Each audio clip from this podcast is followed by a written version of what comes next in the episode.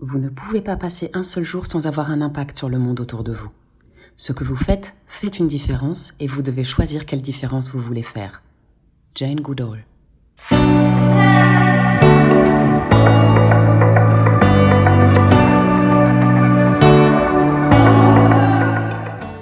Chères auditrices et chers auditeurs, je me réjouis aujourd'hui de vous proposer une rencontre exceptionnelle, encore une fois.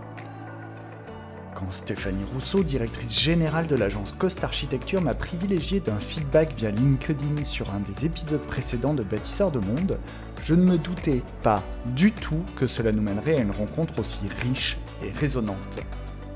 Résonante car Stéphanie s'est tellement intéressée au management général des agences d'architecture qu'elle a écrit une thèse sur le sujet.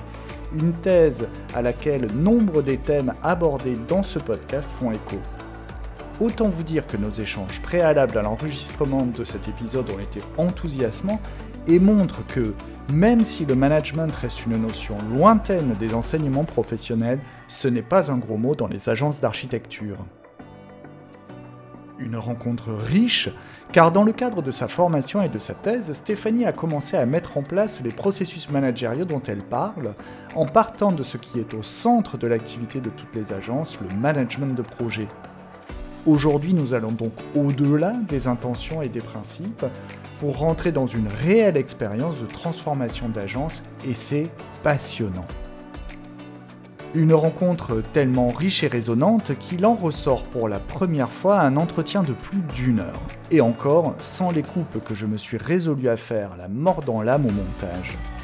Ne vous inquiétez pas, j'ai divisé ce podcast en plusieurs chapitres de façon à vous en faciliter la lecture vous pourrez ainsi l'écouter à votre rythme.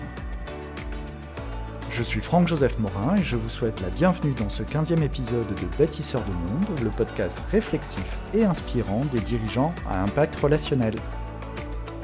Bonne écoute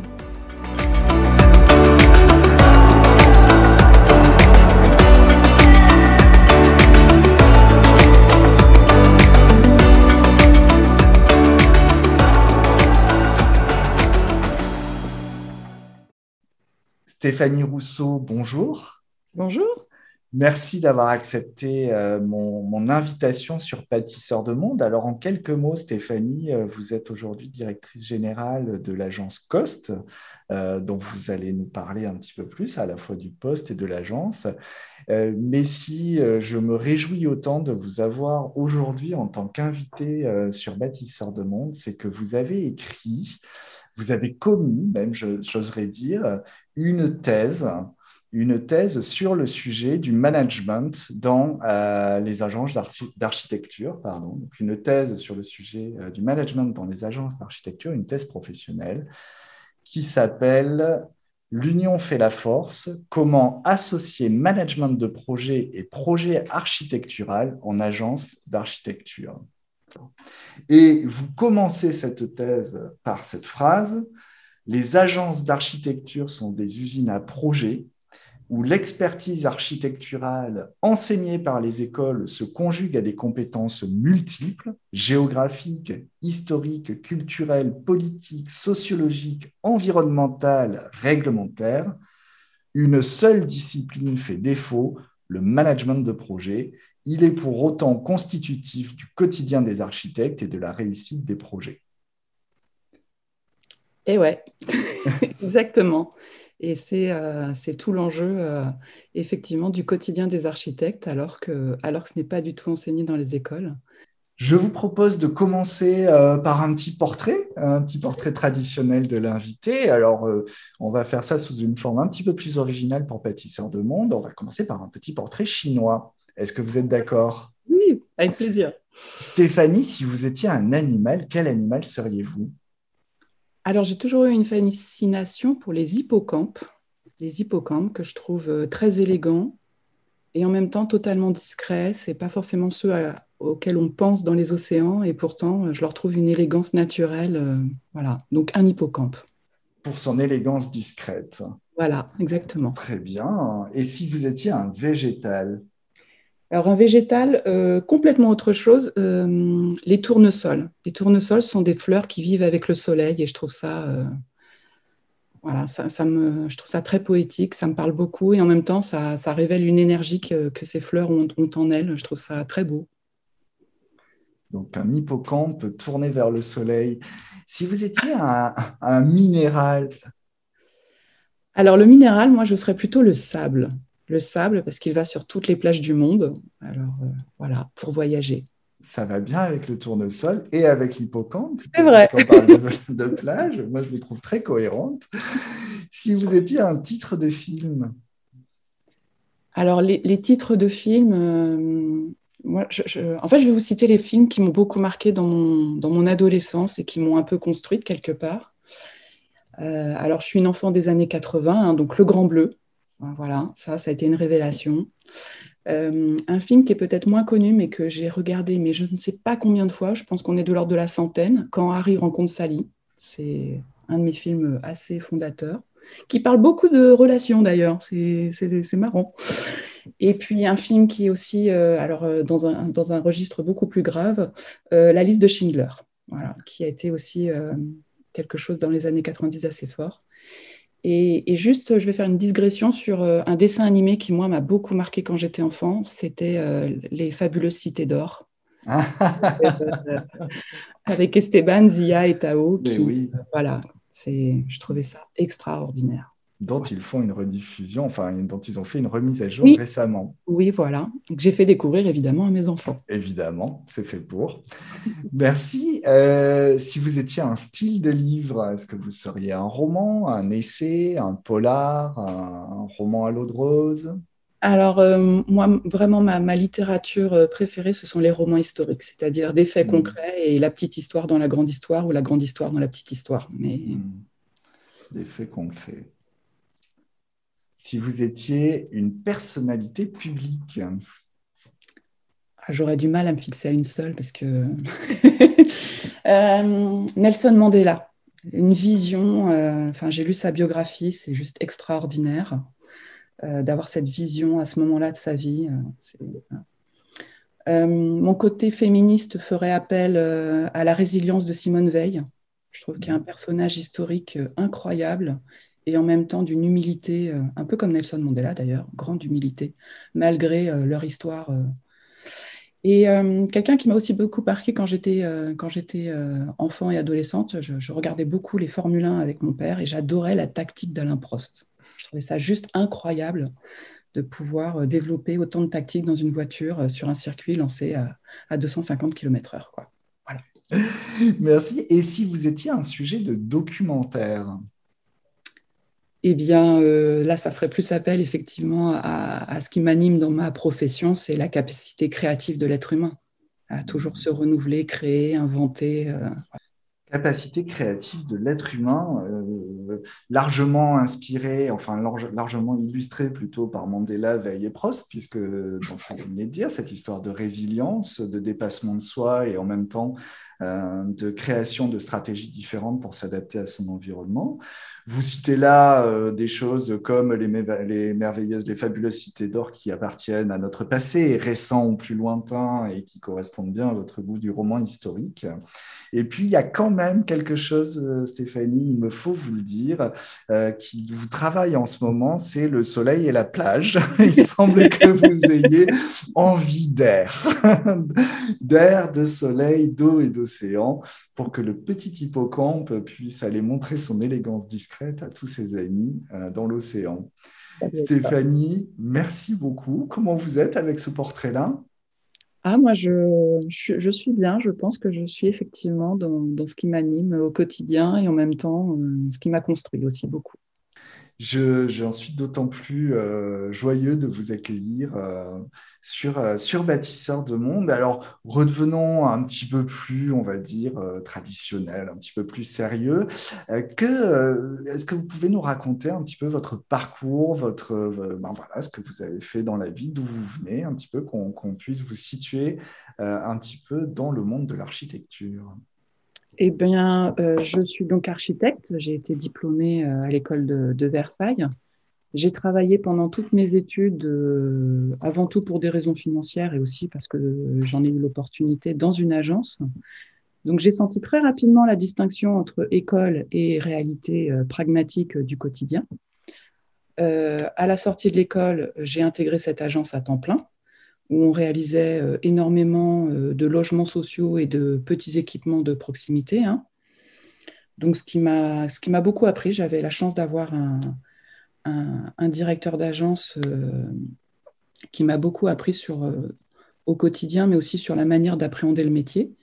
Et en février 2004, euh, j'intègre l'agence COST, qui est une agence spécialisée dans les équipements aquatiques, donc au niveau national, voire au-delà de, frontières, puisqu'on est parti un petit peu à l'étranger heureux hasard, hein, je n'avais aucune disposition particulière, mais euh, euh, ça a été euh, un peu. L'hippocampe était déjà pas loin. L'hippocampe allait arriver à destination, peut-être. et j'ai eu la chance, enfin la chance, je ne sais pas, mais j'intègre l'agence, je fais un premier concours de piscine qui est gagné, piscine de l'Andivisio, et surtout la découverte d'une connivence professionnelle avec Emmanuel Coste, bah, qui ne s'est pas démenti depuis euh, les 17 ans euh, où je, suis à cette agence. Donc, je suis rentrée en tant qu'architecte et puis euh, petit à petit chef de projet, directrice de projet et aujourd'hui directrice générale depuis, depuis 18 mois, un peu plus, 18 mois, 2 ans. Voilà. C'est pas neutre dans votre écrit. Où est située l'agence Coast Au cœur, au centre, partout, sur les côtés. Euh, non, c'est une agence dans laquelle je me suis euh, totalement révélée et où, euh, et où j'ai pris je prends toujours un plaisir immense à faire les projets qui nous animent. On a la chance de faire des projets extrêmement particuliers. Hein. Une piscine publique, c'est c'est un ouvrage et technique, et ambitieux, et réglementaire, et politique aussi, il ne faut pas l'oublier, qui a une dimension très particulière dans la vie des gens. Hein. C'est l'endroit où on apprend à nager. Vous vous souvenez toujours de la première euh, maîtresse que vous avez au CP Moi, je dis toujours, on se souvient de là où on a appris à nager. Vous vous souvenez toujours de l'endroit où vous avez appris à nager? Et puis, c'est aujourd'hui, aujourd'hui encore plus qu'il y a quelques mois, un endroit où on peut prendre du plaisir pour soi euh, de manière sereine et puis euh, s'occuper de soi. nager, c'est une activité physique délassante qui fait du bien au corps et à l'esprit. Mm. Et l'agence Coast n'est pas une agence parisienne? Non. Alors, on, s'appelle Agence Coast Paris parce que malheureusement en France, euh, on est assez réducteur sur la géographie. Et puis parce qu'on a une agence à Montpellier, donc euh, pour faire la distinction entre Nord et Sud. Mais nous avons la chance, et moi je considère que c'est une chance, d'être à la campagne, euh, à Oudan, à la limite du 78 et du 28, et de bénéficier d'un environnement de qualité dans une agence passive euh, qui ne consomme, qui consomme pas d'énergie et qui, euh, qui, a été construite euh, pour nous, par nous, avec une vraie volonté justement d'être respectueux de son environnement et de son écosystème. Mmh. C'était important pour moi de souligner le fait que l'agence Coast n'était pas à Paris, de façon également à montrer que euh, on peut avoir des projets nationaux, internationaux qui sont importants pour des collectivités ou des, euh, ou des, des, communautés, on peut dire, euh, ailleurs que dans notre chère capitale. Donc, merci.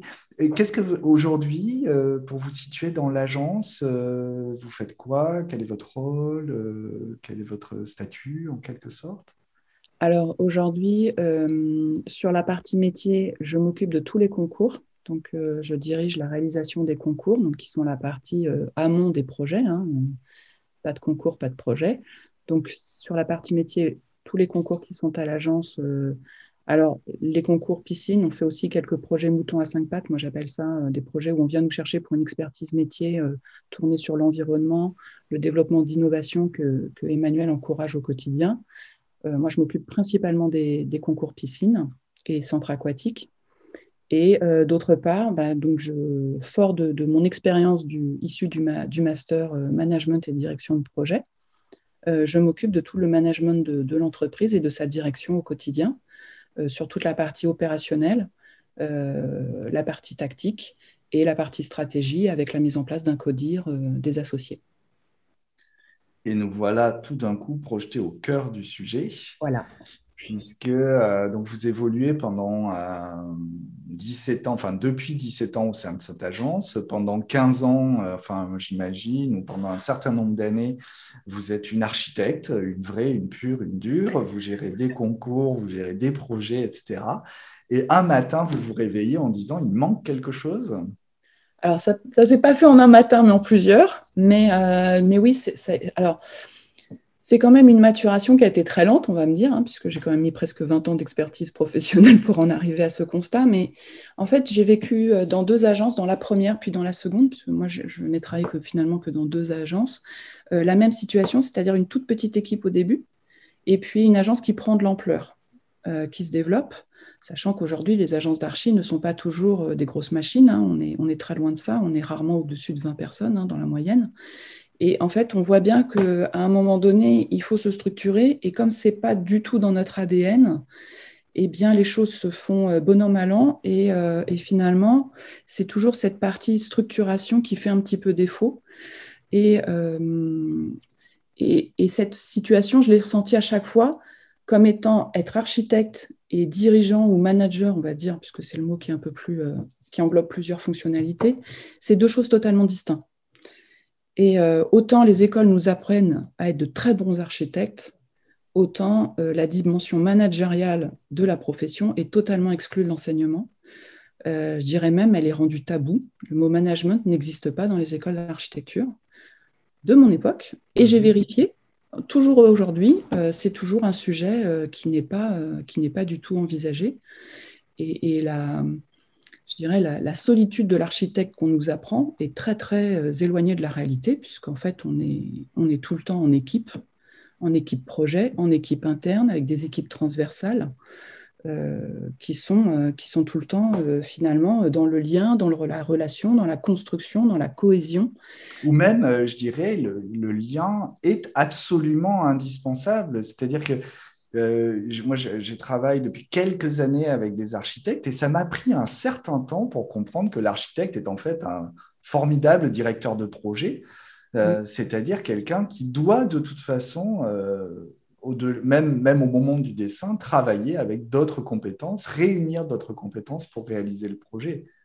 Ben, En fait, pour moi, je dirais tout simplement, un chef de projet, par définition, c'est la mayonnaise de la Macédoine. C'est-à-dire pas de mayonnaise, voilà. Euh, moi, je suis désolée, Macédoine sans mayonnaise, c'est assez triste et c'est c'est pas aussi euh, intéressant. Et, cette, euh, cette notion, voilà, de, on dit souvent qu'un architecte est un chef d'orchestre. mais ben, dans un chef d'orchestre, s'il n'y a pas l'orchestre, il se passe rien. C'est ça. Donc, comment expliquer que ce ne soit pas enseigné en école d'architecture aujourd'hui? Alors, j'ai beaucoup de mal à, à, l'expliquer. alors, j'ai cherché des explications, j'en ai trouvé assez peu. Moi, je les ai trouvées dans l'histoire où on est construit sur une histoire de. les, les, études d'architecture se sont construites euh, en France sur la, scission euh, des beaux-arts en 1968, mhm. euh, qui a été une vraie, une vraie révolution à l'époque mais où finalement euh, la révolution ne s'est pas prolongée au-delà d'un enseignement très classique finalement, et articulé autour d'ateliers sur un professeur. Et, euh, je crains que euh, cet état se soit figé dans le temps, sans prendre en, considération le fait qu'aujourd'hui, l'architecte est vraiment au cœur de professions très diverses, articule beaucoup, beaucoup d'intervenants sur un projet, et euh, je n'arrive pas à comprendre qu'on ne se soit pas ouvert à ces professions euh, de management. Alors, euh, je, pense que c'est lié à l'idéologie, hein, ce qu'on appelle la déontologie, mais, mais pour le coup, je la trouve assez fermée. Donc, c'est quelque chose que j'ai du mal à expliquer, et pour autant, quand on pose la question, eh bien, personne n'est en mesure de vous répondre. Et surtout, ça, ça a été quelque chose de compliqué. C'est-à-dire que quand vous sollicitez les écoles euh, ou même l'ordre des architectes, il n'y a aucun retour sur le sujet. Alors que quand vous, vous interrogez les architectes euh, au quotidien, puisque je l'ai fait euh, via un sondage, c'est effectivement un sujet du quotidien qui, occasionne énormément de difficultés, de pénibilité par moment et de, voilà, c'est euh, un vrai enjeu du quotidien qui, pour autant, n'est pas du tout traité dans les écoles. Pour autant, les écoles nous apprennent vraiment une, capacité à construire un projet, à prendre la synthèse de toutes les données et à en faire un objet unique. Et à contrario, elles ne nous apprennent pas à le gérer, cet objet, mm. et encore moins à gérer les intervenants, à gérer les équipes, à gérer une, une entreprise, parce que dirigeant d'une entreprise, aujourd'hui, c'est un vrai métier. Ah oui, je confirme. Voilà, qui n'a rien à voir avec les, les, les compétences. Alors euh, oui, euh, l'architecte a une, vision systémique qui peut l'aider dans sa, sa, qualité de dirigeant, mais, euh, mais force est de constater que ce n'est pas suffisant. Alors, je pense qu'il y a quand même une lueur d'espoir, hein, vraiment, pour, quand même donner un peu d'optimisme à ce, discours assez, euh, assez, euh, non, réaliste, je trouve. Mais oui, euh, moi, je l'ai vraiment ressenti. Vous parliez de la révélation d'un beau matin. En fait, la révélation, elle s'est construite au fur et à mesure, surtout au contact d'autres intervenants, justement, et notamment dans les partenariats publics-privés. Alors, qui sont des choses qui ont des avantages et des inconvénients.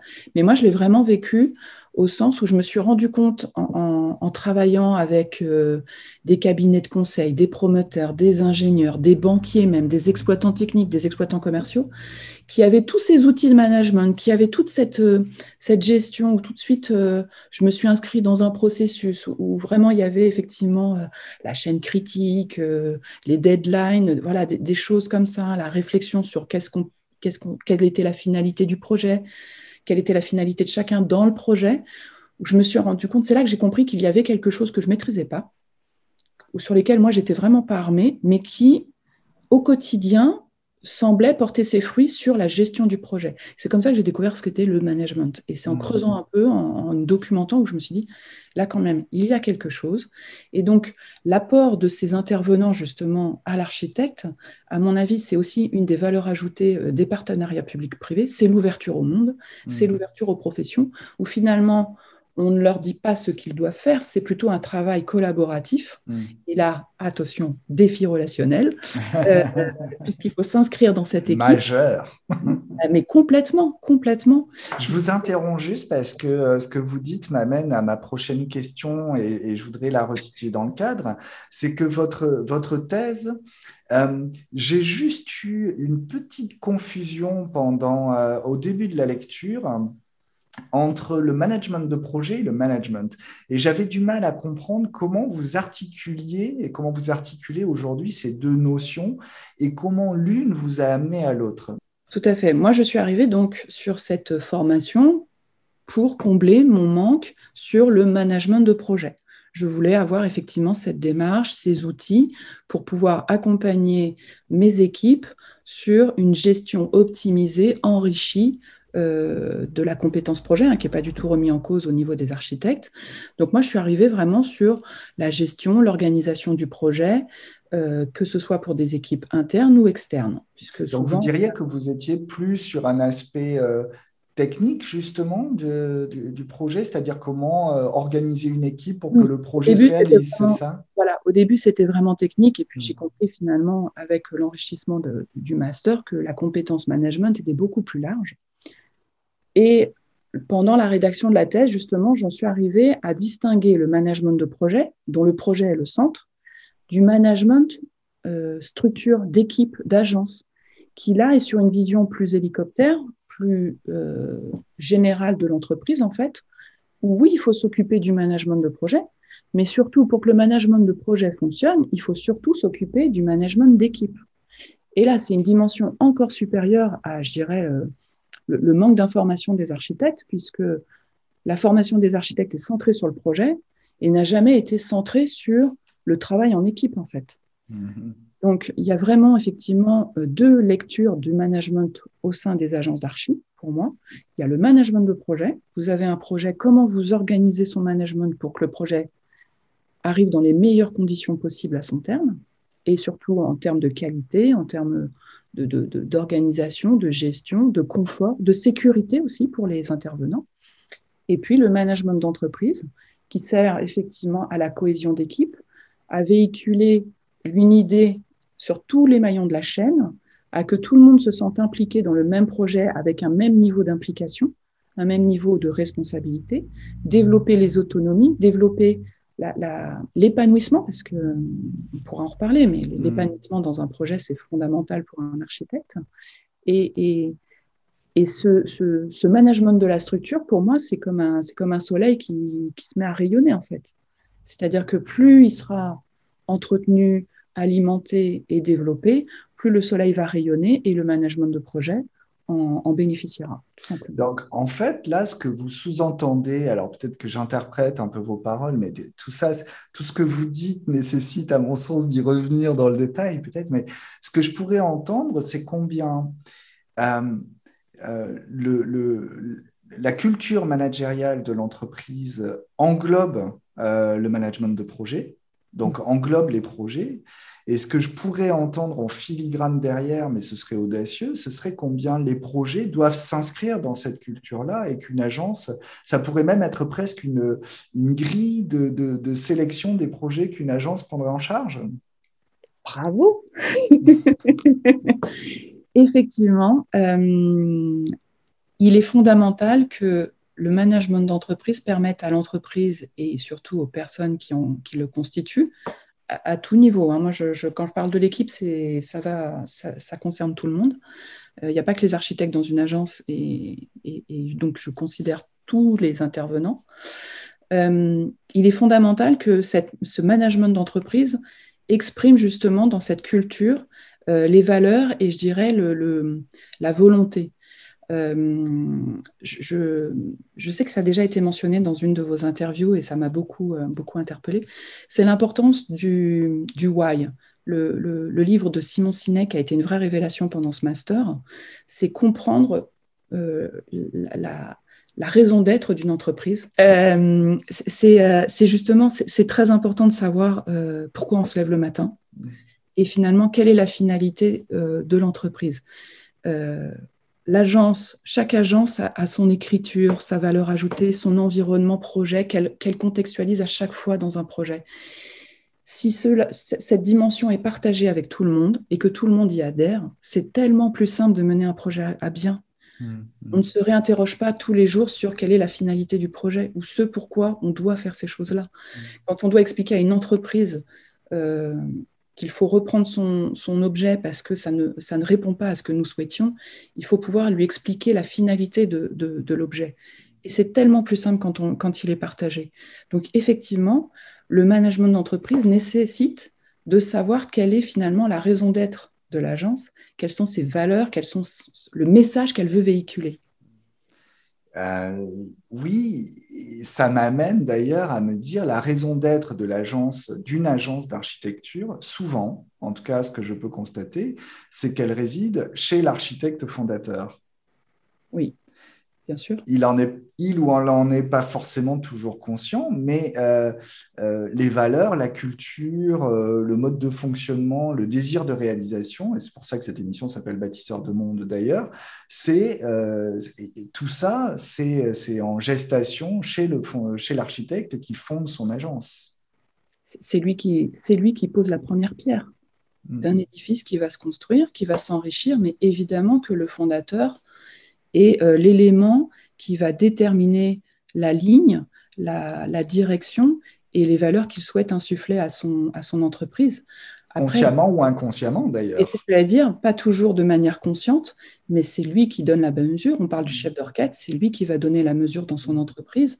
Je pense que c'est vrai dans toute entreprise. Euh, comment est-ce que ça dépasse le fondateur pour s'inscrire dans un système de gouvernance? Et c'est là, je trouve. Ah, et oui, c'est ça. C'est-à-dire que là, il faut savoir le partager ensuite. Mmh, il faut mmh. savoir le partager avec euh, transparence, avec honnêteté. On en est. Alors, si on en a conscience, c'est quand même beaucoup plus simple. Un travail. travail, exactement. Mais aussi, les projets vont aider à affiner cette vision. Et finalement, chaque projet, pour moi, est sont les pierres de cet édifice. Donc, la maison construit les pierres et les pierres construisent la maison. Et les projets sont le symptôme de, la culture, vous diriez? Euh, moi, je dirais plutôt les révélateurs. les révélateurs. Symptômes, euh, ça fait appel à des maladies, alors que finalement, les projets permettent d'exprimer justement la dimension des architectes. C'est aussi pour ça que certains euh, clients viennent nous chercher parce qu'ils ont vu des réalisations, que ça leur fait euh, écho à, ceux qui, qu'ils souhaitent euh, voir dans leur propre projet. Et finalement, un projet peut amener d'autres projets. a, on, a, construit la piscine de Montreuil il y a maintenant une douzaine d'années. Qui nous a effectivement permis d'aller très loin dans l'innovation à l'époque. Hein, première piscine sans chlore en milieu urbain, avec une vraie volonté politique. ça a été aussi un catalyseur de, de notre démarche et ça nous a permis d'aller plus loin encore, d'avancer plus vite. Donc, pour moi, le dirigeant, le fondateur est à l'initiative du chemin et chaque pierre construit le chemin. Oui, mais quand vous dites à l'initiative, vous voyez, c'est là où moi ça m'interpelle, parce que à l'initiative, ça veut dire que c'est conscient, c'est posé, c'est compris, etc., mmh. Mais je vois bien à travers euh, l'ouvrage que vous avez écrit et puis nos conversations combien euh, quelque part, euh, il y a un travail de faire accoucher euh, le dirigeant ou la dirigeante euh, de, ces choses-là. Parce que son action est souvent très centrée sur la technique, sur le métier, comme on l'a dit, hein, mmh. par formation puis par vocation. Et ce n'est pas évident. donc, de, le, faire accoucher de ce qu'il y a au-delà de, ce qui s'exprime à travers son métier, à travers ses réalisations, etc. Donc, euh, je trouve que le premier management, quelque part, il, est de manager son, son, fondateur. Alors, les projets, de toute façon, ils accouchent toujours par l'échange. Je veux dire, un architecte tout seul dans son coin fait rarement un très bon projet. Mmh. Un très bon projet, ça vient de l'échange avec tous les intervenants, qu'ils soient architectes ou pas. Et un bon projet, pour moi, se construit sur l'échange. Le fondateur qui est toujours à l'initiative, doit effectivement échanger avec son équipe interne. Et c'est là où l'entente, la connivence professionnelle dont je parlais euh, au tout début, est fondamentale. Si vous ne vous entendez pas avec les gens, parce qu'on ne peut pas s'entendre avec tout le monde, on n'est pas au pays des bisounours, euh, c'est fondamental de pouvoir justement avoir cet échange, comprendre ce que l'autre veut traduire sans que forcément il les traduit. Mmh. Moi, j'ai cette chance-là aujourd'hui. Je, c'est une, vraie chance. Hein. Mmh. Mais effectivement, cet échange, construire l'échange, c'est une construction de chaque jour pour que le projet puisse effectivement aboutir à ce que le fondateur a initié. Et je vois que l'articulation que vous faites entre management et management de projet, même si j'aimerais bien qu'on revienne sur votre définition et votre conception du management, mais euh, en tout cas, ce que, ce que je commence à sentir, c'est combien le management infuse le management de l'agence, le management de l'entreprise, le management de toutes les forces, toutes les ressources de l'entreprise, infuse le projet. Et donc, infuse forcément la manière dont le projet va non seulement être initié, mais va être aussi géré et réalisé. Donc, vous placez vraiment, euh, me semble-t-il, la notion de management euh, à l'endroit de la, de la gouvernance, ou en tout cas de cette, de cette euh, philosophie supérieure qui vient infuser chacune des parties de l'entreprise. En fait, c'est ça?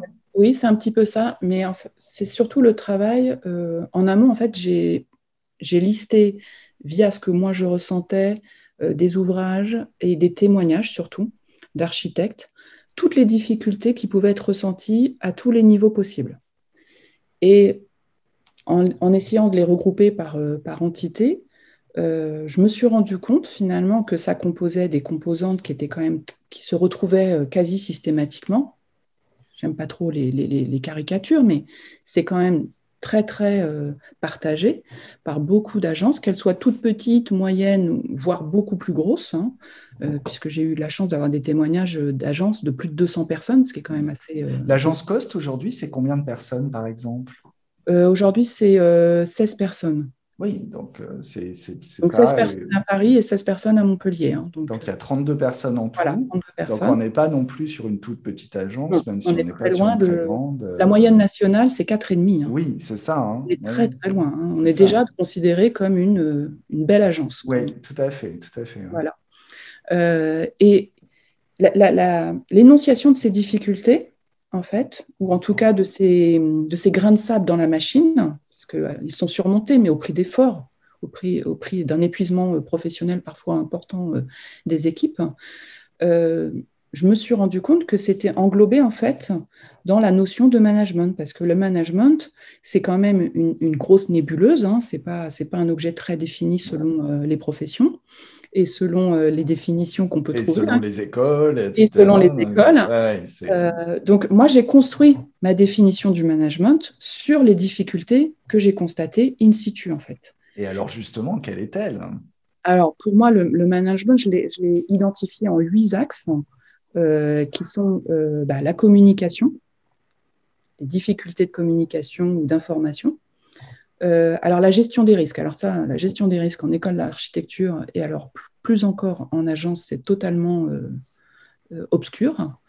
la gestion des tâches, donc ça c'est ce qui est au quotidien et, et le plus concret, avec le pilotage d'équipe le pilotage d'équipe, c'est d'organiser les, gens par rapport non seulement aux tâches, aux projets et au quotidien. Donc, c'est, ça, prend en, considération l'organisation, mais aussi euh, la reconnaissance, la considération et euh, la coordination des personnes entre elles. Une fois qu'on a la gestion des tâches, le pilotage d'équipe, ça s'inscrit dans une gestion du planning. Donc, euh, parce que le temps, c'est bien connu, c'est ce qui manque le plus à tous et ça occasionne vraiment des grandes difficultés et ça peut aussi occasionner euh, un défaut de qualité, hein, c'est ce qui est euh, important, ce qui, nous appelle, ce qui nous amène justement à la conformité et la qualité. Qu'est-ce qu'on a vendu? Qu'est-ce que je rends? Et euh, quelles ont été les difficultés que je vais pouvoir surmonter fort de cette expérience par justement ce qu'on appelle l'expertise métier, c'est-à-dire capitaliser les expériences pour pouvoir la transmettre plus facilement et surmonter mieux les difficultés lors des, prochaines, euh, euh, lors des prochains projets ou des, les prochaines fois qu'elles vont survenir. Et enfin, ramener, et là on se ramène au pilotage des coûts qui lui considère euh, le projet, mais surtout l'entreprise, c'est-à-dire tout de même, les agences d'architecture sont des entreprises comme les autres qui doivent générer un bénéfice pour pouvoir survivre, d'une part, euh, et pouvoir euh, se régénérer, apporter des innovations, des formations et enfin euh, gagner de l'argent. c'est quand même utile. C'est nécessaire. J'en suis à 7, j'ai dû en rater un. J'ai noté la communication, la gestion des risques, la gestion des tâches, le pilotage d'équipe, la gestion du planning, conformité et qualité et le pilotage des coûts et l'expertise métier. Expertise métier, c'est celui-là un peu. Et donc, ça, ce sont euh, ce que vous avez défini comme les huit axes du, management euh, d'agence. Mais euh, pour moi, encore une fois, là, on est dans quelque chose peut-être d'assez technique. Qu'est-ce qui se passe dans chacun de ces axes-là? Le management, il, s'exprime comment à ces endroits-là? Ah oui, alors là, on va, y passer quelques heures parce que à chaque, sur tous ces axes, en fait, il faut répondre par non seulement une démarche, des outils qui vont se construire au quotidien et qui vont plus, plus ou moins implémenter en fait les suivants. Qu'est-ce que vous appelez une démarche? Alors la démarche, c'est-à-dire que ce dont on parle, c'est ce qu'on appelle une innovation managériale. Une innovation managériale dans la pyramide des innovations, c'est euh, la plus importante, celle qui impacte la culture de l'entreprise. C'est-à-dire qu'introduire un vrai management et d'entreprise et de projet, comme on l'a vu, c'est pas inné chez les architectes, ça s'apprend. Devenir manager, ça s'apprend. Et manager son projet, ça s'apprend aussi. Donc, on est vraiment dans une innovation managériale qui va donc euh, toucher à la culture. Et quand on touche à la culture de l'entreprise, c'est ce qu'il y a de plus, euh, de plus subtil et en même temps de plus innervant. C'est-à-dire qu'une fois que vous, avez, vous êtes rentré dans le cœur du système, c'est comme si vous touchiez un synapse, ça va toucher tous les autres. Hmm. Donc, euh, ça doit se construire au quotidien. On ne peut pas l'imposer peut pas arriver avec les croissances le matin en disant maintenant on fait du management. C'est pas comme ça que ça se passe. Mmh, ça se construit au quotidien. C'est euh, le dirigeant de Kobe, Alexandre, euh, qui en avait beaucoup parlé. Ouais, elle m'a fait beaucoup, beaucoup écho cette interview parce que j'ai retrouvé beaucoup de, de, mon vécu dans son propos mmh. et il expliquait justement que c'est quelque chose qui doit qui doit être partagé. C'est pas que les dirigeants qui décident qu'on va faire qu'on va se faire comme ça. Il faut le partager il faut le construire surtout. Euh, la meilleure manière. Ce que vous êtes en train de dire, c'est que euh, euh, quand vous dites le, le, management, c'est une innovation managériale, c'est une démarche, vous voulez dire que cette démarche, c'est comment c'est le collectif qui construit le management, c'est-à-dire le management est un processus co-construit par le collectif? Alors pour moi, oui. Ça n'est pas décidé par le dirigeant, qu'il soit fondateur ou pas, d'ailleurs on s'en fiche, c'est vous pouvez, le dirigeant peut décider tout ce qu'il veut, mais s'il ne le partage pas avec ses équipes qui vont ne pas l'appliquer au quotidien, euh, ça, ne fonctionnera pas. Mais disons que là, vous me parlez de ce que j'appelle au sens propre une innovation, c'est-à-dire euh, une entreprise qui accepte que sa culture managériale, sa forme managériale soit co-construite par l'ensemble de ses collaborateurs. Bien sûr. alors, peut-être que mon point de vue ne peut ne pas être partagé et peut-être que d'autres ont, plein d'exemples. je pense que vraiment, le partage, la mise en action des équipes sera beaucoup plus révélateur et permettra d'accélérer cette transformation plutôt que de la conceptualiser, de la servir sur un plateau en disant maintenant emparez-vous des objets parce que je les ai finalisés.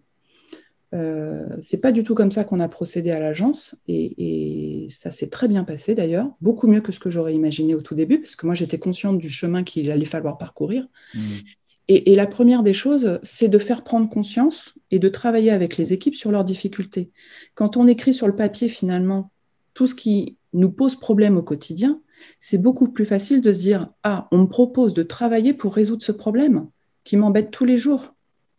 Bah, évidemment, beaucoup disent Oui, je veux bien au moins essayer. Je suis peut-être pas convaincu, mais je vais essayer. Et c'est exactement ce qui s'est passé. Alors, beaucoup étaient quand même convaincus parce qu'on avait eu euh, des échanges en amont et que mon inscription au master s'est aussi inscrite dans une démarche collective de l'agence. Hein. Je n'y suis pas allée toute seule euh, en catimini. J'en ai beaucoup parlé au sein de l'agence. Et euh, les outils que j'ai découverts et surtout la démarche, je l'ai mise en route, je l'ai partagée. Et c'est effectivement une petite équipe. Hein. on n'a pas pris toute l'agence parce que c'est un petit peu compliqué. On a pris euh, trois ou quatre euh, personnes et on a réfléchi à ce qu'on pouvait mettre en œuvre au quotidien, ce qui pouvait être très rapide ou ce qui pouvait demander beaucoup plus de temps. Et on a travaillé voilà, avec des échéances différentes en se disant bah, tiens, ça, ce serait bien qu'on arrive à progresser sur cet axe-là pendant un mois, et puis sur cet axe-là, on va prendre trois mois ou six mois parce qu'on sait que c'est beaucoup plus compliqué on a réfléchi à, plusieurs, euh, à plusieurs notions. Qu'est-ce qui est plus important de privilégier? Et c'est cette démarche-là de partage et euh, finalement de mise en action collective qui, est, qui est, de plus efficace, parce que finalement, les, personnes euh, prennent la difficulté, prennent la solution et trouvent le bon remède finalement, euh, je ne suis pas le docteur de l'agence, je suis le catalyseur des énergies qui sont disponibles. Et euh, moi, j'ai toujours considéré que chacun, quelle que soit sa position dans l'agence, était porteur d'innovation ou en tout cas pouvait être le vecteur de la transformation de la culture avec évidemment euh, la bénédiction des dirigeants, on est bien d'accord. Oui, parce que c'est, enfin, j'étais, euh, j'étais en train de me dire, ok, est-ce que c'est valable pour tous les systèmes? Est-ce que une agence de 200 personnes pourrait également mettre ça en place? Est-ce que c'est qu'une question de temps? Euh, ça, doit requérir quand même une énergie, ce que vous avez fait. Ça s'inscrit dans un processus qui prend du temps, j'imagine. Je ne sais pas combien de temps ça vous a pris pour. J'imagine que c'est pas fini en fait. Hein. C'est ouais, cette, cette consultation permanente, cet échange systématique ça, fait, ça, rend, euh, ça rend la notion de management extrêmement vivante, je trouve, et en même temps en constante évolution. Donc, il faut quand même une équipe de gouvernants, une équipe de dirigeants qui soit euh, suffisamment stable et engagée dans le mouvement, non J'imagine. Ça peut pas. Alors, non seulement il faut être, euh, il faut être engagé, il faut être sur une équipe stable, c'est plus simple. Euh, puisqu'on ne réexplique pas la démarche non plus euh, tous les matins. Mais c'est aussi euh, une formidable source d'énergie, parce que mmh. l'énergie collective, enfin, de mon point de vue, et alors vraiment pendant le confinement, moi je l'ai bien senti, l'énergie collective, c'est quand même extrêmement porteur ça, permet effectivement d'aller euh, euh, d'aller beaucoup plus loin. La démarche d'une entreprise, évidemment, elle doit être partagée par la direction, les dirigeants, les managers, euh, les associés. Voilà, on a une équipe d'associés. Elle doit être partagée par tous les intervenants. Et effectivement, alors il peut y en avoir qui sont réticents, c'est pas grave. Oui, j'étais avec ça, j'allais y venir en fait.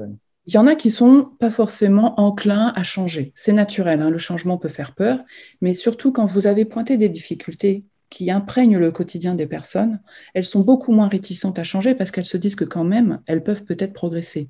Et, et cet espoir-là de progrès facilite énormément l'implication. Par contre, effectivement, il faut s'impliquer au quotidien, euh, c'est pas toujours simple avec la charge de travail parce que finalement. C'est ça, c'est quand même un boulot à plein temps. Donc ça veut dire que euh, Ça veut dire que quoi, le, manager d'agence laisse tomber le management de projet à un moment ou alors, moi, je me suis beaucoup inscrit par moment, par période, en fait, où il y avait un mmh. peu moins de concours, un peu moins de charge de travail. on a institué un rituel, on se voyait une fois par semaine pendant une heure sur ce sujet-là avec les trois ou quatre personnes. Il était possible de ne pas assister pour elles si elles avaient une charge de travail trop importante à ce moment-là. Et effectivement, ça représentait quand même une charge de travail supplémentaire pendant quelques mois pour les personnes investies. Et on changeait aussi. C'est-à-dire que au bout de quelques mois, euh, d'autres personnes intervenaient dans le groupe et d'autres qui avaient beaucoup donné pouvaient aussi euh, prendre un peu le large. Ça permettait euh, déjà de délester certaines personnes d'une charge de travail importante pendant plusieurs mois et puis d'insuffler de, nouveaux, euh, de nouvelles demandes, de nouvelles manières de faire aussi, parce que il faut trouver la bonne, euh, la bonne méthode. Qu'est-ce qui a fonctionné? Qu'est-ce qui finalement peut être encore amélioré? Sachant qu'une personne doit effectivement, et là c'était mon rôle à moi à ce moment-là, puisque j'avais quand même beaucoup de données, doit effectivement mettre un coup de collier pour que ça avance au quotidien et que ça puisse prendre. Mais, mais c'est vraiment une énergie collective qui porte et qui finalement permet d'avancer parce que Dès que les bénéfices s'en font sentir, c'est tout de suite plus galvanisant. Ce que vous posez là, c'est qu'il y a quand même un, euh, un choix peut-être à faire entre faire de cette démarche-là un projet supplémentaire au sein de l'agence ou en faire un projet à part entière, c'est-à-dire qui doit s'inscrire dans le, temps. Euh, ce que je veux dire, c'est par exemple, est-ce que chaque heure que vous dédiez à ce projet-là, c'est une heure en plus sur votre travail habituel ou est-ce que c'est inclus aujourd'hui dans euh, votre, votre travail? C'est un vrai choix, je trouve, euh, managérial pour le coup, de, de, de, dédier du temps à ça et donc de prendre 10% de son temps euh, normal hein, dédié à ça, ou de rajouter 10% au contraire en disant oui, c'est bien, mais en fait, ça ne ça veut pas tourner la boutique, donc tu feras ça en plus. Bah, les deux. C'est un peu ça, à mon J'y vois une limite peut-être. Hein, c'est clairement une vraie démarche et effectivement, euh, il faut être bien conscient que ça demande un effort, une, une, implication supplémentaire par rapport à tout ce qui fait déjà euh, notre charge de travail. Euh, après, quand on est convaincu, c'est plus facile. Euh, évidemment, moi, j'ai passé plusieurs heures, euh, bien en dehors de mon temps, on va dire, légal de travail. Si tant est qu'en agence d'architecture, on ait des temps légaux de travail. Mais oui, mais oui, il y en a, on ne peut pas le dire ici qu'il n'y en a pas. non, je suis tout à fait d'accord avec ça, parce que moi, j'ai toujours détesté la culture de la charrette. Ce n'est pas du tout euh, quelque chose qui m'a beaucoup animé, ça m'a même révolté. donc, c'est une démarche. Et comme toute démarche, effectivement, il faut être volontaire, il faut avoir euh, construit sa pensée pour pouvoir la mettre en application, la partager, et puis euh, bah, savoir relever les équipes quand on est dans un, dans un petit trou, un petit gouffre, hein, parce que ça arrive de temps en temps. La démotivation, y faire face, et, aussi l'accepter. Hein. On peut dire aux, personnes, bon, écoute, là je comprends, on se donne 15 jours où, euh, on, on laisse filer, parce que là, vraiment, la charge de travail, du quotidien est trop importante, où il y a aussi une certaine lassitude, parce que changer tout le temps, innover tout le temps, ça demande un effort considérable. Mmh, mmh. Euh, donc, il faut aussi euh, laisser, il y a des personnes qui peuvent aller très très vite et d'autres qui ont besoin de beaucoup plus de temps. Donc, il faut aussi accepter ces différences de, timing, cette fluctuation. Ce n'est pas un objet fixe, hein. c'est vraiment quelque chose qui doit avancer à la vitesse et à la capacité d'intégration des personnes. Oui, et vous me parlez là véritablement de développement et d'évolution et pas de révolution. Euh. En tout cas, dans mon langage, c'est-à-dire que souvent, euh, je peux voir des dirigeants qui veulent que ça aille vite, qu'en six mois, ça soit fait, etc. J'imagine que c'est un projet qui est en cours depuis un peu plus de six mois euh, dans votre agence. Alors, c'est très important cette notion parce que pour moi, il ne s'agit surtout pas d'une révolution. La révolution implique la table rase ou en tout cas le démantèlement de ce qui pouvait exister, et ce n'est mm. pas du tout le cas pour moi, c'est une évolution, c'est un chemin à parcourir. Euh, Mais il y a quand même des choses à déconstruire. Quand vous disiez euh, je suis contre la culture de la charrette, il y a quand même, c'est un exemple de, euh, de, quelque chose à déconstruire pour pouvoir innover dans le management d'une agence, j'imagine. Alors, cet exemple-là, nous, on n'a jamais été contre, enfin, on a, on a, toujours œuvré contre la culture de la charrette au sein de la. Je ne parlais pas de l'agence Post en particulier, hein, mais globalement, dans le monde de l'architecture, c'est une culture qui est quand même bien inscrite. Exactement. cette culture, effectivement, de la charrette ou aussi euh, la culture de, l'architecte qui, qui, qui, œuvre seul dans son coin, parce que malheureusement, euh, l'école nous, euh, nous, le traduit quand même de cette manière-là. Donc, intégrer toutes les composantes de l'agence, il a fallu effectivement, c'était pas inné, hein. on aurait pu dire ce ne sont que les architectes qui travaillent là-dessus. Mmh, mmh. Moi, j'ai clairement, enfin, on en a clairement discuté, on a dit non, c'est tout le monde. Donc, il faut effectivement construire cette, cet objectif alors, pour être très franc, on ne s'est pas donné de temps. C'est le meilleur moyen de respecter les délais. Exactement. Mais euh, au sens où tout simplement, comme on ne savait pas combien de temps ça nous prendrait, on s'est juste dit, il faut qu'on identifie des choses qui peuvent être faites à court terme, moyen terme et long terme. Le, court terme et le moyen terme, on a réussi à se donner un délai. Le long terme, on était conscient que ce serait plus compliqué et aussi euh, qu'on n'avait pas la maîtrise du temps parce que c'était des choses beaucoup plus euh, fortes. J'imagine que si on parle de processus, euh, euh, comme, comme, le dit la sagesse populaire, on marche en avançant ou on avance en marchant. Donc il y a des choses qui peuvent se révéler au fur et à mesure dans, dans, des projets comme ça. et au fur et à mesure des, des, choses qui ont été mises en place, se sont révélés aussi d'autres d'autres besoins finalement qui n'avaient pas été forcément conscientisés en amont. Donc, euh, c'est un, un chemin dont on ne connaît pas forcément, euh, je dirais, l'issue, mmh. mais en même temps, le chemin est, beau quand même. Hein, que... Est-ce que c'est possible de mener un tel projet euh, long terme, en fait je suis frappé, par exemple, en ce moment, par, depuis quelques années, par le turnover dans les agences d'architecture. Est-ce que c'est possible d'initier de, de mener un tel projet euh, dans un univers où finalement, vous ne savez pas si dans deux mois, vous aurez les mêmes, euh, les mêmes collaborateurs ou si dans un an, toute l'agence aura été renouvelée. Euh, c'est un challenge, ça, non, quand même Alors, je ne vais pas vous mentir, c'est un challenge que je connais assez peu parce qu'on a peu de turnover à l'agence. mais effectivement, c'est là où la, la, la, le fondateur, les dirigeants, les managers sont une valeur essentielle, c'est de pouvoir porter ce message de manière constante, construite et de savoir le transmettre au fur et à mesure à tous les intervenants. Euh, ça peut être aussi une chance parce que des, des, personnes qui arrivent dans une entreprise peuvent apporter leur expérience issue d'autres entreprises avec des solutions auxquelles on n'avait pas forcément pensé ou en tout cas des démarches euh, qui sont euh, une source d'enrichissement. Donc, ça peut être un handicap et une force pour moi. Euh, nous, on n'y a pas lié à l'agence en faisant tourner les, personnes dans le petit groupe, parce qu'on n'a pas un gros turnover. Euh, mais euh, je ne considère pas que ce soit vraiment un handicap majeur. Si hmm. le projet est porté par un noyau fédérateur, fondateur et, constant. Évidemment. Lui, qui lui a besoin peut-être de plus de stabilité. Et en même temps, je trouve que c'est formidable de le poser comme ça parce que ça permet de travailler, depuis tout à l'heure, je suis avec cette expression vous, travaillez à la fois sur le fond, euh, le système managérial de l'organisation, mais aussi sur la forme, c'est-à-dire comment ce système managérial n'est pas rigide, comment il est suffisamment fluide et flexible pour laisser partir euh, des gens qui le désirent, euh, accueillir ceux mmh. qui, ceux qui viennent, que ce soit d'ailleurs, euh, euh, enfin, ça, résonne au niveau euh, du système humain de l'entreprise ou même du management de projet, là pour le coup, puisque c'est laisser partir un projet, le terminer, le clôturer et accueillir les nouveaux projets qui arrivent. Ça peut être, j'ai une image très, très fluide, très flexible comme ça. Je pense que c'est à l'image en fait de notre profession.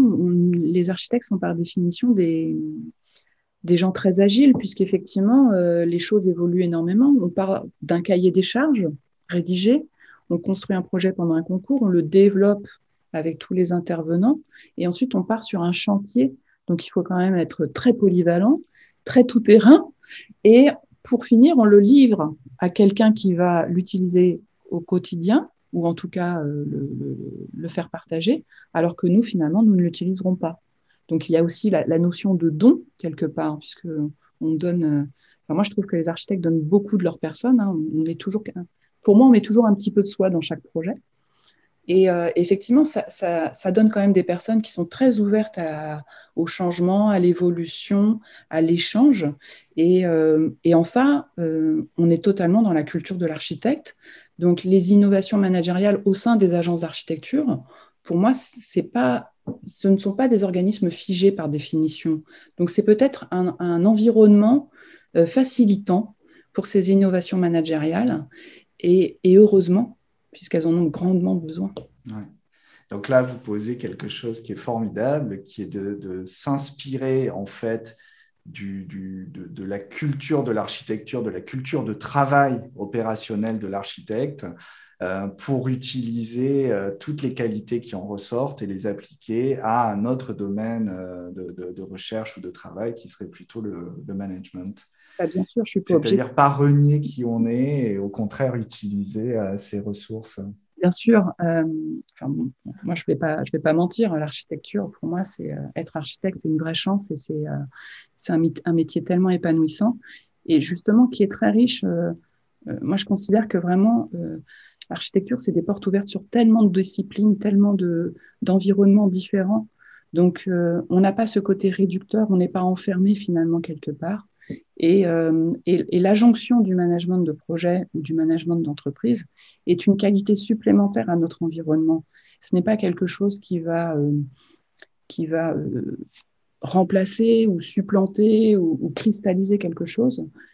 pour moi, les, les, agents d'architecture, à la base, ont un management parce qu'on a toujours un management dans une organisation qui est de l'ordre de l'informel, c'est-à-dire qui n'est pas du tout structuré, pas mmh, formalisé, mmh, mmh. pas identifié même, hein, on en est parfois à peine conscient mais c'est quelque chose finalement qui va permettre euh, de, justement d'appréhender une, manière euh, plus souple, euh, en, formalisant un tout petit peu, en structurant un tout petit peu, pour que ce soit que ce management informel puisse s'épanouir de manière plus sereine finalement. Et, je reviens sur un mot que vous avez beaucoup utilisé au début de notre entretien, il y a besoin, il y a besoin de faire émerger ce management informel, de le mettre au niveau de la conscience pour pouvoir le partager. Et euh, à ce moment-là, parce que c'est dans le partage que se produit l'engagement, euh, de fait, euh, et proposer, et, à ce moment-là, avoir une proposition managériale à faire à ces équipes qui acceptent ou qui n'acceptent pas, mais à ce moment-là, qui sont adultes à choisir de s'y intégrer ou pas. Euh, c'est une démarche qui est qui vient me frapper à plein de niveaux ce que vous avez fait, qui est, révolutionnaire en soi déjà. Vous disiez, euh, d'ailleurs, ça, fait un, peu le lien avec euh, la question que je voulais vous poser après sur les défis relationnels que vous avez rencontrés dans cette démarche. Mais surtout, je voudrais, je voudrais partager quelque chose que vous m'avez dit lors de notre première conversation, qui était que pour vous, ça avait été une démarche vitale. Euh, au, sein de, dans votre métier, de, de vous poser la question du management, ça avait été quelque chose d'absolument indispensable, de prééminent, euh, que quelque part, ça, ça vous a aidé à, à poursuivre votre métier, si j'ose dire les choses aussi, euh, aussi crûment. Oui, on peut le dire comme ça. Ben, c'est-à-dire que quand vous n'êtes pas conscient d'un problème, vous, finalement, vous, vous le subissez. Mais qu'est-ce qui se passait pour vous pour que cette question devienne aussi euh, prééminente? Euh, J'étais malmenée au quotidien sur les projets, puisqu'on avait des projets euh, de plus en plus gros, de plus en plus partagés avec des intervenants très différents. Et alors déjà, moi, j'avais le sentiment de ne pas être au niveau par rapport hmm. aux informations, aux outils qui étaient utilisés. On me demandait de remplir des tableaux dont je ne connaissais même pas la finalité. Donc, quand vous connaissez pas la finalité de ce que vous faites, vous pouvez. Enfin, moi, j'ai jamais. Y avait une perte de sens dans, euh, dans, les, tenants et les aboutissants. Euh, le sentiment de plus être à la hauteur par rapport aux intervenants projet. Et pour autant, le projet, il déroulait, donc il fallait suivre. Donc, j'ai été obligée finalement de faire mon travail que je faisais très bien et sans, sans difficulté par ailleurs. Et en même temps de faire des efforts pour comprendre ce dont on me demandait, la finalité, donc d'aller chercher euh, dans, les, dans les, la magie Internet, puis des ouvrages, puis voilà des, des formations euh, pour m'éclairer sur ces sujets, pour comprendre quel était l'avantage finalement, parce que moi je veux bien remplir un tableau, mais si je ne comprends pas la finalité, euh, je suis un peu un peu basique, il faut que je comprenne pourquoi je fais, fais les choses. Donc j'avais besoin de comprendre tout, tout ce que pouvaient m'apporter ces éléments et en même temps, ça me demandait un travail supplémentaire. Mm. Et lorsque j'avais fourni ce travail supplémentaire, je prenais conscience de l'intérêt que ça pouvait avoir pour le projet, mais que je n'étais pas à même de mener. Donc, j'avais euh, cette, double, cette double conscience qui est apparue, c'est que ce que je faisais me semblait adéquat, et en même temps, je me rendais compte qu'il y avait beaucoup d'autres choses qui auraient pu me faciliter la tâche, me mener euh, une vie plus sereine, plus sécurisante aussi pour le projet, m'éviter de refaire des choses parce que je n'avais pas forcément tous les éléments en tête euh, par rapport aux demandes. Hein, parce que euh, dans un PPP, en fait, ce qui s'est passé, c'est que vous, vous savez pourquoi vous faites un projet. Vous avez un cahier des charges, c'est très formalisé. Mais un banquier n'a pas du tout la même finalité. Un opérateur n'a pas du tout la même finalité. Et leurs demandes n'étaient pas forcément inscrites dans ma pratique habituelle. Et je ne comprenais pas la finalité. Donc, si vous voulez, cette, euh, mise en défaut m'a vraiment fait souffrir euh, personnellement. Et donc, j'ai cherché à comprendre comment euh, m'outiller, m'armer, être, être capable de comprendre la finalité de tous, ces, de tous ces intervenants, la finalité de leurs demandes. Et au fur et à mesure, je me suis rendu compte que ça pouvait me servir moi, en fait, que ça pouvait m'aider et que ça pouvait aider toute mon équipe, toute l'agence, et si vous voulez, c'est une pelote de laine que j'ai commencé à dérouler, dérouler, et, ces, difficultés me sont apparues d'autant plus criantes. moi, je remarque deux choses. La première, c'est que c'est la confrontation à l'autre, à, d'autres univers euh, qui vous a mis en difficulté, en souffrance et qui a éveillé votre curiosité. Déjà, chapeau parce que quelque part, euh, souvent la confrontation, ça, génère, ou parfois plutôt, ça peut générer le repli sur soi plutôt que l'ouverture. Hein. euh, et puis, je, peux à peine imaginer euh, avec admiration le, courage et l'investissement que ça a dû demander de, justement d'internaliser, enfin de métaboliser cette confrontation, de la faire vôtre pour en faire émerger quelque chose d'autre. C'est alors ça a été quand même euh, petit à petit, je me suis rendu compte que donc existait des, outils ou en tout cas euh, une discipline que, que, j'ignorais ou enfin, j'avais déjà entendu le management, hein, mais bon, pour moi c'était un obscur euh, gestion de planning en gros, voilà. Pas que pour vous, hein. Voilà. je voyais pas très bien ce que c'était, ça me paraissait un peu fumeux parce qu'on nous l'avait un peu dit comme ça. Et en fait, en même temps de la, de la conscientisation de la difficulté, j'ai aussi pris conscience de ce que ça pouvait m'apporter. En me disant, mais finalement, si moi je l'utilise, cet outil, si moi j'intègre cette démarche, je vais peut-être gagner du temps, je vais peut-être gagner de la sécurité, on va peut-être pouvoir positionner plus de temps sur l'objet architectural que sur de remplir un tableau de surface, qui n'a pas de valeur ajoutée, sauf pour euh, le banquier. Voilà, finalement, euh, conceptualiser euh, le gain que je pouvais en retirer. Et c'est ça, en fait, qui m'a vraiment motivée à, démêler la pelote, tirer, tirer, tirer sur le fil. Et au fur et à mm. mesure, je me suis dit, mais en fait, il y a vraiment quelque chose. J'ai le sentiment qu'on passe à côté de quelque chose. Il faut creuser. Voilà. Mm. Et je suis arrivée, effectivement, à me dire, je crois qu'il faut retourner, il faut se former. Alors, au début, j'étais pas partie pour aller à l'école, hein, pour multiplier des formations euh, par des organismes de formation assez classiques. Euh, et, finalement, je, suis tombée un peu par hasard sur cette formation. Et quand j'ai vu tout le déroulé, j'ai eu le sentiment d'avoir effectivement, euh, de me dire, ah oui, je crois que j'ai trouvé ce qu'il me faut. Et, c'était drôle parce que je me suis dit, en plus, c'est pas fait par des architectes. Et ce n'est même pas fait pour des architectes. Donc, ça doit être bon. Et c'est comme ça que je suis arrivée à cette, à cette solution finalement. Donc là aussi, euh, la philosophie, elle est de euh, de ramener dans le système quelque chose qui vient de l'extérieur. Donc de continuer ah à le flexibiliser, à l'ouvrir, à le, à, le, développer. Bah, le constat, c'est que finalement, euh, les architectes, leur formation et le milieu environnant des architectes ne leur apportaient pas cette dimension. Donc pour moi, il fallait aller la chercher ailleurs finalement. et se confronter toujours à cet échange avec d'autres personnes issues d'autres milieux qui euh, manipulaient ces outils, qui manipulaient cette démarche, qui avaient intégré le management comme un mode de fonctionnement pour pouvoir, moi, euh, j'irais, euh, m'en enrichir le plus possible. Mmh, et mmh. c'est exactement ce qui s'est passé à vitesse XXL. Hein. Les premières semaines de la formation ont été très, très intenses. Et en même temps, j'ai eu le sentiment d'ouvrir tellement de portes tout de suite. Mmh, je me suis dit, bon, les doutes que j'ai pu avoir au tout début en me disant est-ce que c'est vraiment le bon choix se sont révélés, se sont évanouis très très vite. Je suis, euh, euh, je suis impressionné par euh, la démarche que ça a requis de votre part, bien entendu, et j'aimerais rentrer un petit peu plus dans le côté perso peut-être maintenant, mais aussi euh, par le soutien absolument nécessaire de la structure. Vous disiez tout à l'heure, je ne l'ai pas fait toute seule et que, que, ça nécessite. Je me dis déjà dans la culture de l'entreprise, déjà ça, c'est représentatif d'une forme de culture de l'entreprise et déjà, il faut que l'entreprise, donc le collectif, le permette. Oui, j'ai eu beaucoup de chance. J'ai mmh. beaucoup de chance, mmh. clairement. Euh, non, non, mais c'est vrai parce que ce n'est pas donné à toutes les structures euh, d'accepter effectivement une remise en cause, d'accepter que quelqu'un puisse euh, dire bah, je pense qu'il nous manque des choses, il faut qu'on aille les chercher, je vais le faire, je vais mmh. les ramener et on va les implanter. Parce que c'était ça la démarche en fait, mmh. euh, dès le début. Hein. Alors, je n'avais pas mesuré jusqu'à quel point, probablement. Mais, et les autres, non, les, toute l'équipe non plus.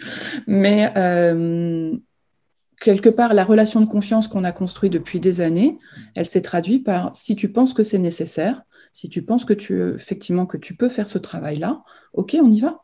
Et c'est comme ça que ça s'est passé. Vraiment. Le mot magique, hein, le, mot de confiance euh, qui est beaucoup galvaudé. Euh, mais qui en fait, euh, enfin la confiance, euh, ça n'existe pas. Il n'y a que des signes de confiance qui existent. Mm. c'est important. Et comment cette confiance s'est construite dans la relation? J'imagine qu'au fur et à mesure, bah, déjà au début, on parlait de cette confiance, qui, de cette relation entre vous et, votre, votre dirigeant, puis les, les autres collaborateurs de l'agence. J'imagine que tout au long de cette démarche, dès le début et même jusqu'à aujourd'hui, vous avez euh, dû avoir euh, des moments un peu peut-être euh, de doute, d'hésitation. Vous avez fait face à des défis peut-être un, peu, un peu importants. Comment vous êtes, vous Et là, si on, recentre un petit peu sur comment vous, vous avez vécu tout ce processus dans votre... oui, non pas peut-être dans votre rôle, mais plutôt dans votre être. Alors effectivement, au, tout début, euh, avant même la formation, euh, beaucoup de doutes, d'incertitudes et de remise en cause même profonde quand je me suis rendu compte que je n'avais pas forcément euh, confronté à tous ces intervenants le, bagage parfois. je me suis dit, mais c'est toi qui n'es pas au niveau, hein, tout simplement. Donc après, en creusant un peu, je me suis rendu compte, bon, en fait, ce sont les architectes qui ne sont pas au niveau. Donc voilà. Euh, comment faire. Donc forcément, il y a des incertitudes. Est-ce que je suis sur le bon chemin? Est-ce que ce que je, suis en train de conscientiser, c'est vraiment la réalité? Clairement, hein, surtout que c'est pas forcément partagé par tous. Euh, donc j'en ai parlé un petit peu autour de moi. Euh, les difficultés étaient partagées, certes, mais la conscientisation de on peut les surmonter par, autre, par un autre chemin n'était pas forcément quand vous dites autour de vous, vous voulez dire euh, dans l'agence ou euh, Alors dans l'agence et avec d'autres architectes euh, parce que. Donc en restant dans l'univers de l'architecture quand même. Alors d'abord en, restant dans l'univers de l'architecture et j'ai ouvert aussi à des chefs de projet dans les BET en fait dans les partenaires en leur disant mais toi qui es ingénieur, est-ce que tu connais ces notions-là? Ceux avec qui je pouvais avoir ce discours de confiance mmh. finalement hein, puisqu'il y en a. Ils m'ont dit, bah oui, c'est vrai, nous on connaît, mais vous, vous ne connaissez pas, hein, on le sait, hein, les architectes sur ce niveau-là. Donc voilà, en me disant, quand même, il existe des choses qui sont partagées et finalement, on n'en prend pas, on, ne s'en inspire pas. Donc ça a été vraiment effectivement une période de doute importante, en tout cas de, de questionnement, un vrai questionnement. Et ce que euh, j'entends, c'est que vous n'êtes pas resté seul avec ce questionnement, vous êtes allé chercher. Euh, Alors, euh, par, par, par, par, plein de voies, hein, par les témoignages, par les échanges, en faisant des recherches sur Internet, en essayant de prendre connaissance de sujets que je ne comprenais pas, en essayant de commencer à lire des ouvrages, en faisant une première formation dans un, dans un environnement, et puis en questionnant l'interlocuteur, parce que j'ai été le, à la fin du cours, j'ai été le voir en disant voilà, je, je je suis confrontée à ça, je vis ça, qu'est-ce qui se passe, pourquoi je, pourquoi je n'arrive pas à dépasser ça. Euh, donc voilà, en confrontant, et c'est là où je me suis dit, bon, il, manque, il y a un trou dans la raquette. Clairement, euh, j'ai une formation, j'ai une expertise métier, mais il y a un trou dans la raquette. Voilà. Mmh.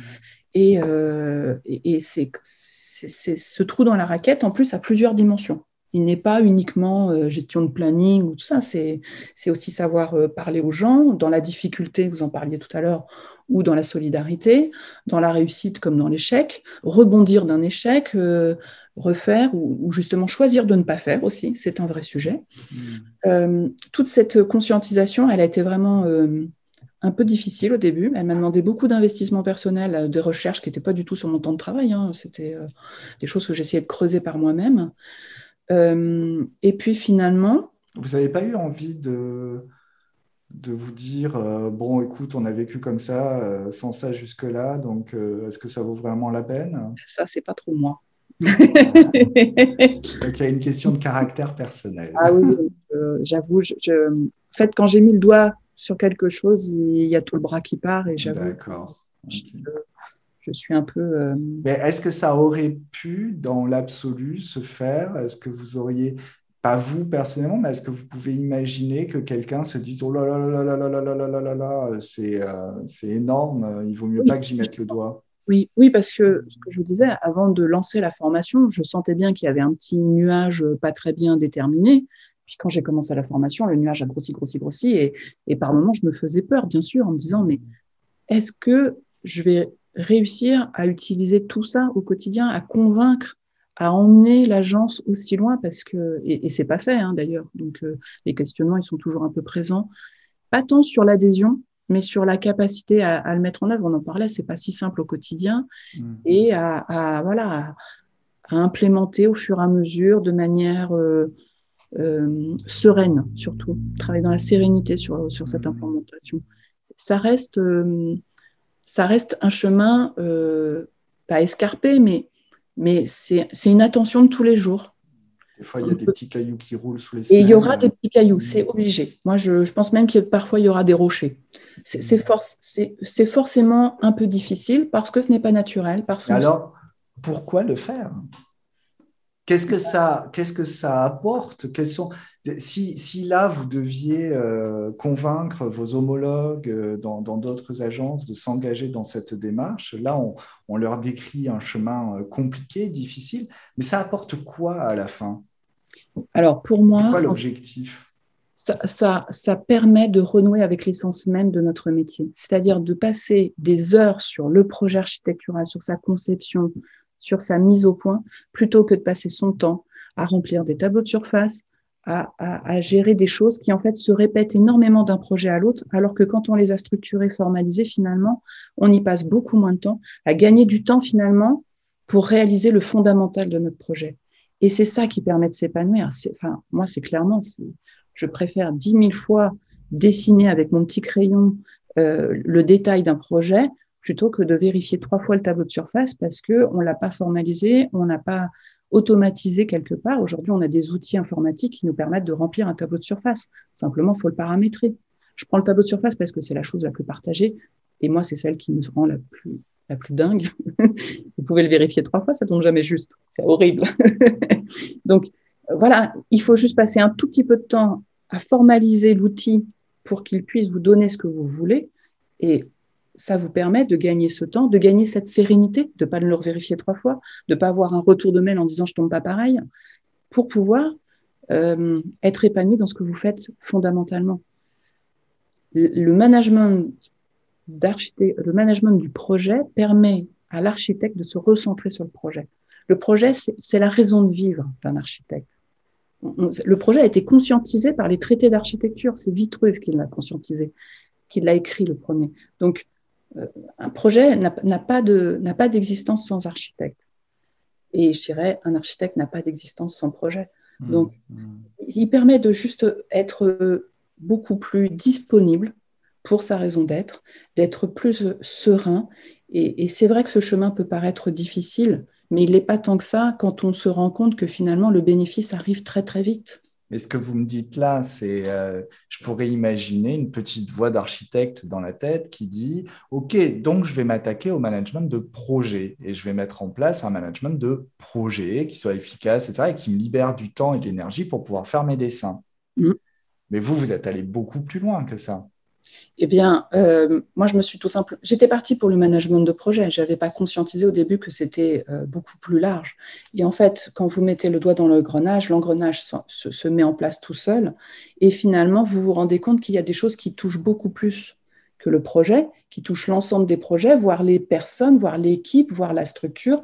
Et tout d'un coup, vous conscientisez que le management d'entreprise a aussi son intérêt pour une vision à long terme, pour une structuration, pour un quotidien plus simplifié en fait.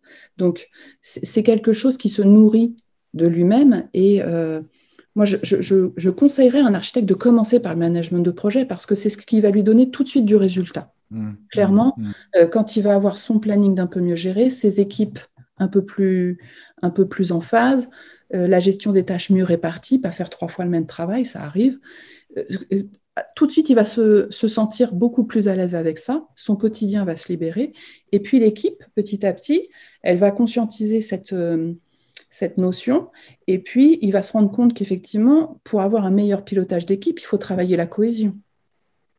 La cohésion, c'est pas le baby-foot. Hein. Voilà. Donc, on est d'accord. ça? ça peut, mais c'est pas que. Et, cette, cohésion, il va vraiment se rendre compte qu'en fait, euh, la synergie, finalement, peut énerver dans les deux sens. On a besoin de la cohésion et la cohésion va aider le management de projet. Et finalement, on va se retrouver à avoir effectivement une fluctuation entre les deux. Et pour moi, c'est un échange. C'est-à-dire que c'est un échange avec les équipes, mais finalement, clairement, l'équipe va, créer l'échange entre management de projet et management d'entreprise. Quand vous vous intéressez à la cohésion, je peux facilement imaginer que vous devez, à ce moment-là, enfin, il y a des, des, phénomènes culturels qui émergent, donc il faut s'intéresser à la culture. Si vous vous intéressez à la culture, il y a des confrontations de valeurs qui se passent, donc vous vous intéressez aux valeurs, et là vous vous posez la question existentielle de euh, pourquoi existons-nous, que faisons-nous, etc., Et en fait, enfin, je ne sais pas si ça résonne, mais c'est là où moi je commence à comprendre comment cette fameuse articulation entre management de projet et management d'entreprise, euh, si on veut que ce soit bien fait, il vaut mieux pas s'arrêter au management de projet, oui. bien que dans l'absolu, ça pourrait presque être possible. Euh, cependant, ce avec quoi je suis, c'est que ça ne serait pas pérenne. Alors, le management de projet est un, est un bon outil du quotidien, mais pour aller plus loin, comme on le disait tout à l'heure, effectivement, je pense qu'il faut passer à un moment donné au management d'entreprise. Mmh. Mais soyons pragmatiques, si déjà toutes les agences d'architecture intégraient un management de projet, ça serait pas mal. Ce serait déjà formidable. c'est un beau mot, euh, c'est un très beau mot euh, de la presque fin. c'est, c'est un bon. Justement, ma, prochaine, ma prochaine question, ça allait être euh, qu'est-ce que vous auriez à, qu'est-ce que vous recommanderiez à vos collègues dirigeants d'agence comme un, premier pas vers le management d'entreprise? Eh bien, moi, je leur, je leur proposerais tout simplement de se mettre autour d'une table avec, euh, avec toute leur équipe, de tous les intervenants de leur, de leur, agence, et de parler sans finalité, finalement, d'échanger. Et là, de ce, de ce dialogue peut commencer à émerger, finalement, qu'est-ce qui nous rassemble, qu'est-ce qui peut aussi nous, pas nous diviser, mais en tout cas faire euh, les individualités, Qu'est-ce qui peut être facile au quotidien Qu'est-ce qui peut être difficile Pourquoi on existe C'est la question fondamentale qu'on peut aussi proposer à un, manager. Hein, euh, finalement, pourquoi on est là Qu'est-ce qui, fait que nous sommes différents de n'importe quelle autre agence? Et cette conversation, ce dialogue, cet échange peut déjà poser la petite graine du management d'entreprise, c'est-à-dire finalement, le management d'entreprise, c'est nous tous, et c'est ce qu'on en fait. Mmh. Mmh. Selon vous, quel serait le plus gros obstacle dans cette démarche-là pour l'individu euh, qui, initie la démarche? Moi, je dirais, je pense que le manque de dialogue, le manque d'échange. Si, les gens n'échangent pas, on n'avancera pas, on ne fera pas part de nos difficultés et de nos réussites, on ne peut pas euh, s'enrichir mutuellement. le management d'entreprise, c'est un enrichissement mutuel qui se construit aujourd'hui, au, jour, au, jour, pardon, au jour le jour. Mmh. C'est quelque chose qui, qui, se. Je parlais des, des pierres de projet, mais c'est exactement ça. C'est-à-dire que mmh. cette construction euh, est quotidienne, mais elle doit être partagée. On arrive à, la fin de cet entretien, euh, Stéphanie, qui est, extrêmement riche. Je pense qu'on pourrait continuer quelques heures comme ça, voire peut-être qu'on en aura d'autres. Euh, traditionnellement, j'ai deux questions à la fin des, euh, des, échanges avec, avec mes invités. C'est d'abord un espace de parole libre. Qu'est-ce que vous voudriez dire aux auditeurs de Bâtisseurs de Monde que vous n'auriez pas encore dit là.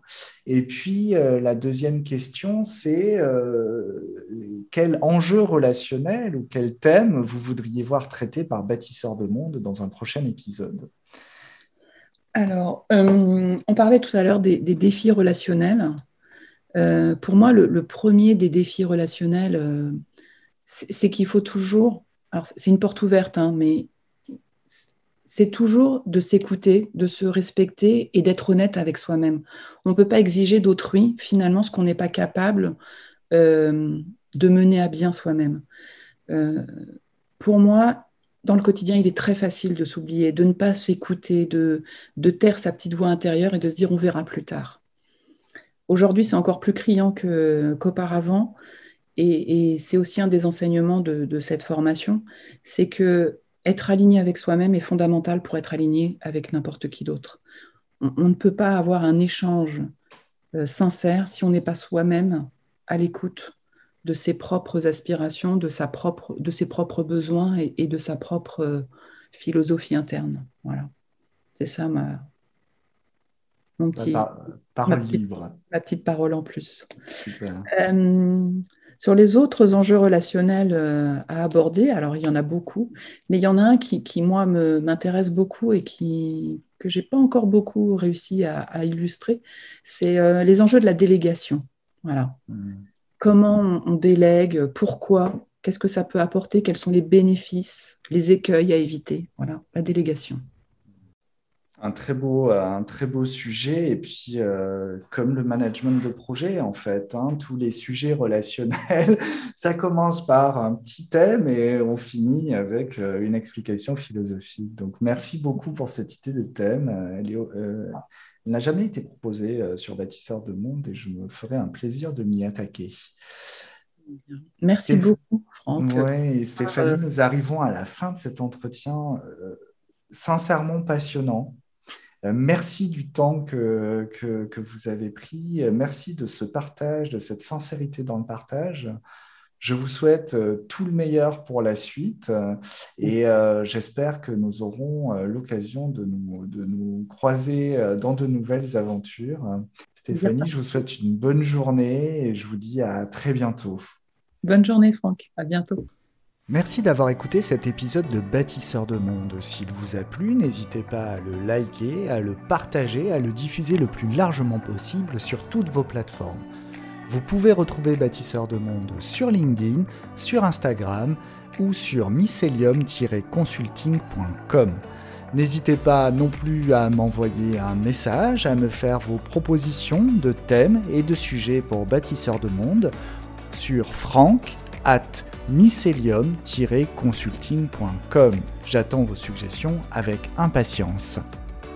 En attendant, je vous donne rendez-vous dans deux semaines pour un prochain épisode de Bâtisseurs de Monde, le podcast réflexif et inspirant des dirigeants à impact relationnel, et vous souhaite une bonne inspiration. A très bientôt.